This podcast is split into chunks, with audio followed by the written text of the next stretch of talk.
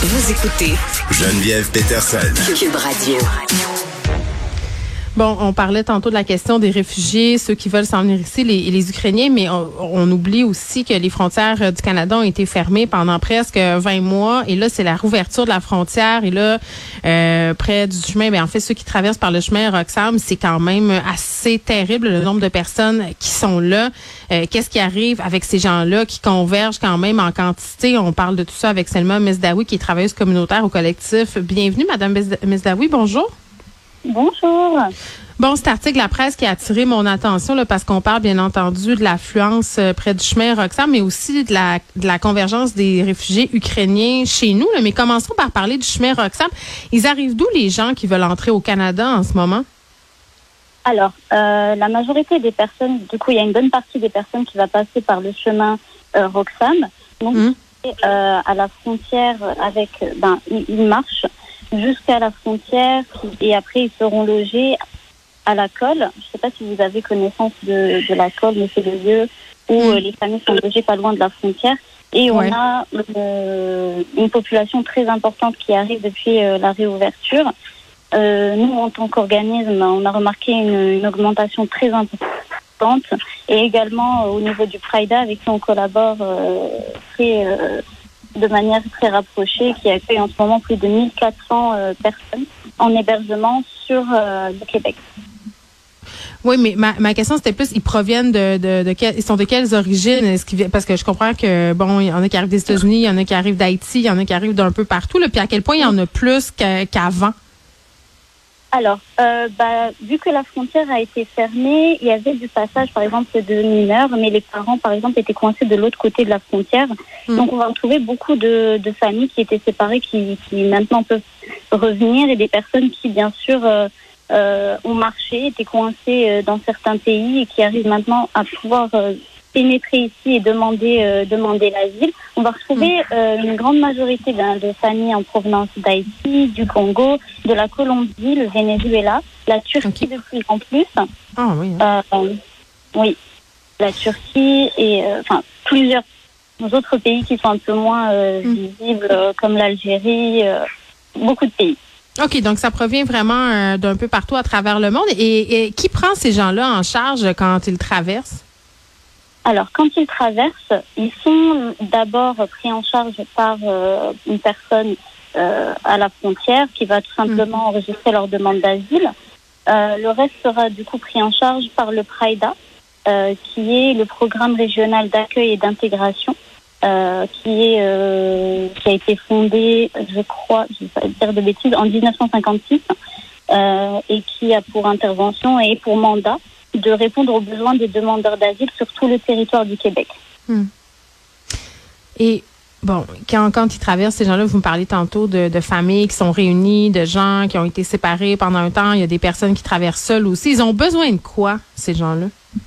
Alors, euh, c'est des personnes qui ont besoin euh, de. Déjà, ils viennent ici parce que euh, ils ont besoin de se sentir en sécurité. Je dirais que c'est le premier besoin. Et nous, on essaie de les soutenir dans différents aspects. On essaye de fournir euh, de l'ameublement. Vous, à l'organisme Bienvenue en tant que tel, c'est le type d'aide que vous, que vous donnez. OK.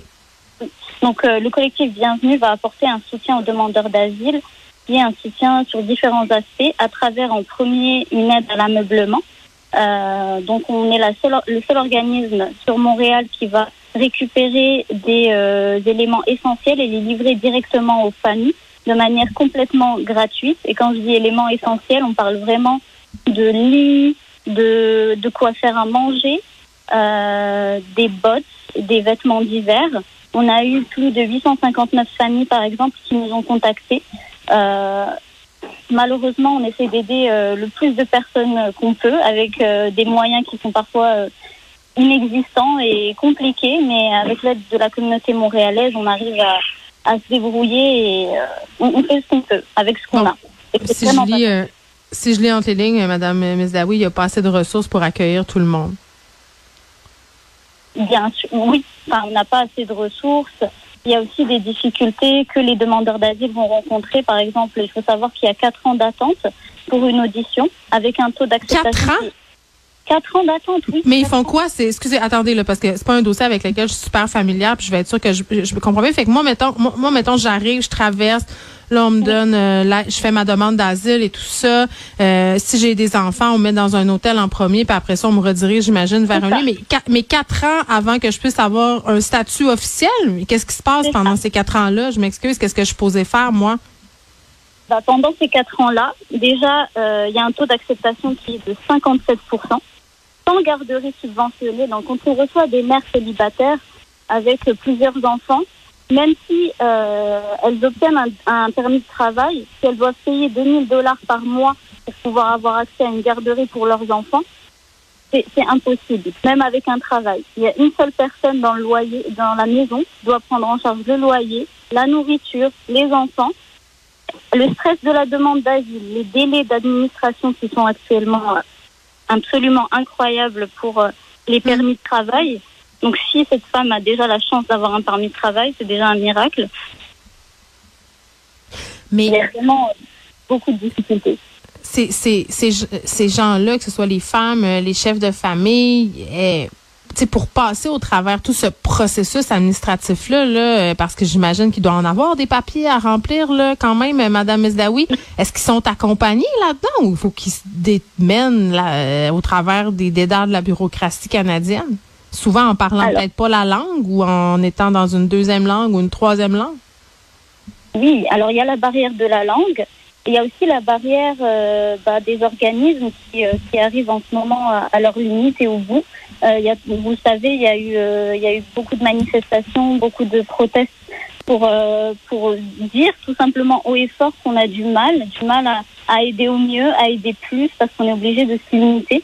On n'a pas assez de financement euh, et euh, c'est nécessaire. Ces personnes ont besoin de nous. C'est une communauté qui est assez euh, invisible et silencieuse parfois, mais elle existe, elle est là, elle est grande et elle a beaucoup de besoins, mais ils ont un peu peur de, de communiquer, parler de la chose euh, il y a beaucoup de tabous autour de la demande d'asile ici en ben, J'imagine, écoutez, je peux comprendre là euh, quand même. Euh, Madame Mesdaoui de me dire que je peux pas me plaindre du processus et du pays dans lequel je vais être admis. J'aurais peur que ça nuise à mon dossier. Je comprends ces gens-là de pas parler.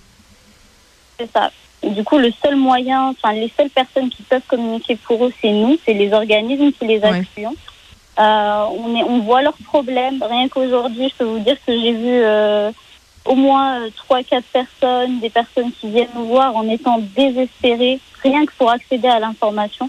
En ce moment, je suis en train de vous parler, mais ma collègue est en train de donner un, un atelier sur la demande d'asile et le processus, parce qu'il y a vraiment très peu d'accès à l'information pour cette population. Nous, on essaye de donner des ateliers, par exemple, en quatre, cinq langues. Hmm. Euh, pour que ça soit. Et on, a des taux euh, records euh, de participation et des demandes vraiment incroyables. Vous me disiez tantôt là, que bon, il y, avait beaucoup de papiers, que ça prenait quatre ans. Vous parliez du permis de travail dans, dans le texte d'Alice Gérard Bossé de la presse qui dresse ce portrait-là de qu'est-ce qui se passe aux alentours du chemin Roxham. Euh, il y a un truc vraiment choquant qui a attiré mon attention, c'est de se dire que certaines de ces familles-là qui arrivent, qui auraient la capacité de travailler en arrivant là, tout de suite, mais qui sont maintenues dans cette précarité-là, tributaires de l'aide sociale à cause des longs délais administratifs. C'est ça. Et euh, on va pas se mentir, quand on est sur l'aide sociale, c'est compliqué. Moi, je vais vous donner un exemple très concret parce que c'est la chance d'être sur le terrain. Mais j'ai une maman avec euh, deux enfants qui est sur l'aide sociale elle a environ 1200 dollars par mois et elle doit payer. Combien? Excusez-moi, combien? 1200 elle Mais j'espère qu'elle habite pas à Montréal, cette maman-là, parce qu'elle doit pas beaucoup trouver d'appartement. Bah, c'est bien ça le problème. C'est qu'elle paye un loyer de 900 dollars pour elle et ses deux enfants. Et, euh, voyons donc. Voilà. Et pas de meubles, pas rien. Nous, on a, on a réussi à lui fournir euh, le nécessaire, mais c'est vraiment, il y a plein de gens qui passent pas par Juste qu'on comprenne bien, le 1200 dollars par mois, 900 dollars de loyer, ça veut dire euh, qu'il reste 400 dollars pour payer Hydro-Québec, pour payer le téléphone, pour payer l'épicerie, puis on peut pas à ce prix-là se permettre d'envoyer les petits en garderie. Donc c'est le cercle infernal de la précarité duquel on peut pas sortir jamais. C'est ça. Avec un délai d'attente absolument faramineux pour les permis de travail. Je comprends que ces gens-là, pour en venir à quitter, là, puis traverser comme ça une frontière à pied, là, ils cherchent une vie meilleure, puis ils sont souvent peur, ils ont peur pour leur intégrité physique, psychologique dans leur pays, ils quittent des fois des régimes qui sont instables et tout ça. Mais ils sont pas découragés. Ils regrettent-tu? Je veux dire, moi, j'arriverais dans le bureau, puis je verrais tout ça, puis je me dirais, mais dans le fond, pourquoi j'ai fait tout ça? C'est pour vivre dans une pauvreté. Je comprends qu'il n'y a pas de violence, peut-être, au Canada, il n'y a pas de guerre et tout ça, mais je veux dire, est-ce qu'ils sont déçus à la longue? Bien sûr, ils sont déçus. que moi, je, je vois, ce que je, j'appelle le, le, le, syndrome de, du réfugié heureux ou demandeur d'asile heureux, peu importe le statut. Euh, c'est des personnes qui vont arriver, qui vont être heureuses d'être là, qui vont être pleines d'ambition, pleines de projets, pleines de d'envie, euh, que ce soit des jeunes, des enfants aussi, parce que on oublie souvent de parler des enfants, mais ces enfants demandeurs d'asile, ils ont aussi des, difficultés, ils passent par des, classes d'accueil, euh, ils sont parfois harcelés à l'école, euh, ils comprennent pas que leur maman puisse pas leur offrir la même chose que les autres ces personnes, on va voir vraiment une dégradation dans leur morale. Et c'est vraiment à ce moment-là que les organismes communautaires commencent à agir. Mm. Mais est-ce que c'est aux organismes communautaires de vraiment euh, tout porter sans financement? Par exemple, nous, on n'est pas du tout. Ben, c'est juste que si, comme pays, tu décides d'accueillir des réfugiés, il faut que tu puisses leur donner des conditions de vie décentes. Puis je m'excuse, mais 1200 dollars par mois avec le coût de la vie en ce moment. Euh, en tout cas, j'aurais envie que nos politiciens aillent l'essayer un petit mois, hein, pour voir comment ils s'en tireraient. Euh, et là, on s'apprête à accueillir une vague de réfugiés ukrainiens. Ce seront des gens qui auront des séquelles psychologiques, euh, qui vont chercher à se refaire une vie en attendant peut-être de façon permanente au Canada. Est-ce que vous êtes en train de vous préparer à ça? Est-ce que vous avez déjà commencé à assister à une certaine convergence d'une diaspora ukrainienne au Canada? Alors nous, on est préparé à absolument toutes les vagues et absolument tout le temps. Euh, parce que nous, on voit vraiment des vagues arriver euh, à chaque cycle. Ça peut être le Venezuela, ça peut être euh, Haïti. Dépendamment des crises qu'on va avoir dans le monde, on va vraiment être les premiers à les accueillir et à le voir, à part le Prida. Ces personnes vont venir toquer chez nous pour des besoins qui sont complètement humains. Euh, et oui, on se prépare, euh, on se prépare à aider euh, tout le monde du mieux qu'on peut. Ouais. Puis là, on se parlait du bordel administratif. Là, c'est déjà quand même. non, mais c'est déjà compliqué. Puis ça fait quelques jours à peine que cette guerre est commencée. Euh, les gens qui nous disent déjà on a des papiers à remplir sans discontinuer, des frais à assumer aussi.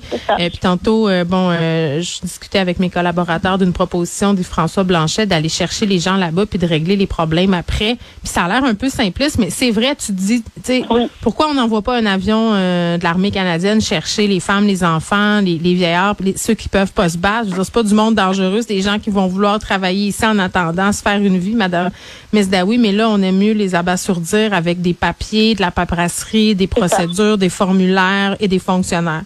Moi, ça me, je sais pas comment vous faites pour faire ce que vous faites. Je serais fâchée à la longueur de journée. Je, ne sais pas. je, je trouve vraiment bonne. C'est pas facile. Je vous dis ça et vraiment, j'ai quelqu'un là qui, qui est là chez nous. Il vient d'être refusé et on va devoir euh, gérer avec elle le stress, l'anxiété des papiers, comment faire, quel est mon plan B. Et euh, j'ai j'ai vraiment envie que cette vague euh, ukrainienne qui arrive ouvre les yeux à tous les mm. politiciens, tous les Montréalais, les, tous les humains en général, et qui comprennent qu'il faut qu'on s'entraide et que c'est pas le moment. Mm.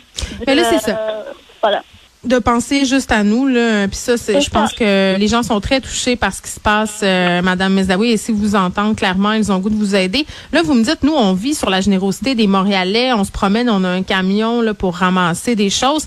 Si jamais on veut aider si on veut aider collectif bienvenue euh, comment c'est possible de le faire? Alors, il y a plusieurs moyens. Directement se rendre sur notre site internet, du coup, qui est welcomecollectif.org et euh, donner des meubles ou nous aider financièrement et aussi pousser, parler de, de ce qui se passe, euh, surtout de l'accès aux garderies, je dirais, qui est important. Ah voilà. Mais oui, ça, on a eu cette grande, on a eu cette grande réforme au Québec euh, des CPE amenée par Madame Pauline Marois qui a permis à bien des femmes d'accéder au marché du travail. C'est la première clé de l'indépendance. Je peux pas croire qu'il y a des femmes qui arrivent ici puis qui n'ont pas accès à tout ça et qui sont pognées à la maison avec des salaires, euh, des prestations ridicules puis qui sont pognées dans ce cercle vicieux là. Écoutez, donc je, vous avez entendu, Madame Mesdaoui, si vous avez des trucs à donner, de l'argent à donner, même si c'est des petits montants, ça fait quand même la différence seulement. Mesdaoui, merci qui est travailleuse communautaire au collectif. Bienvenue.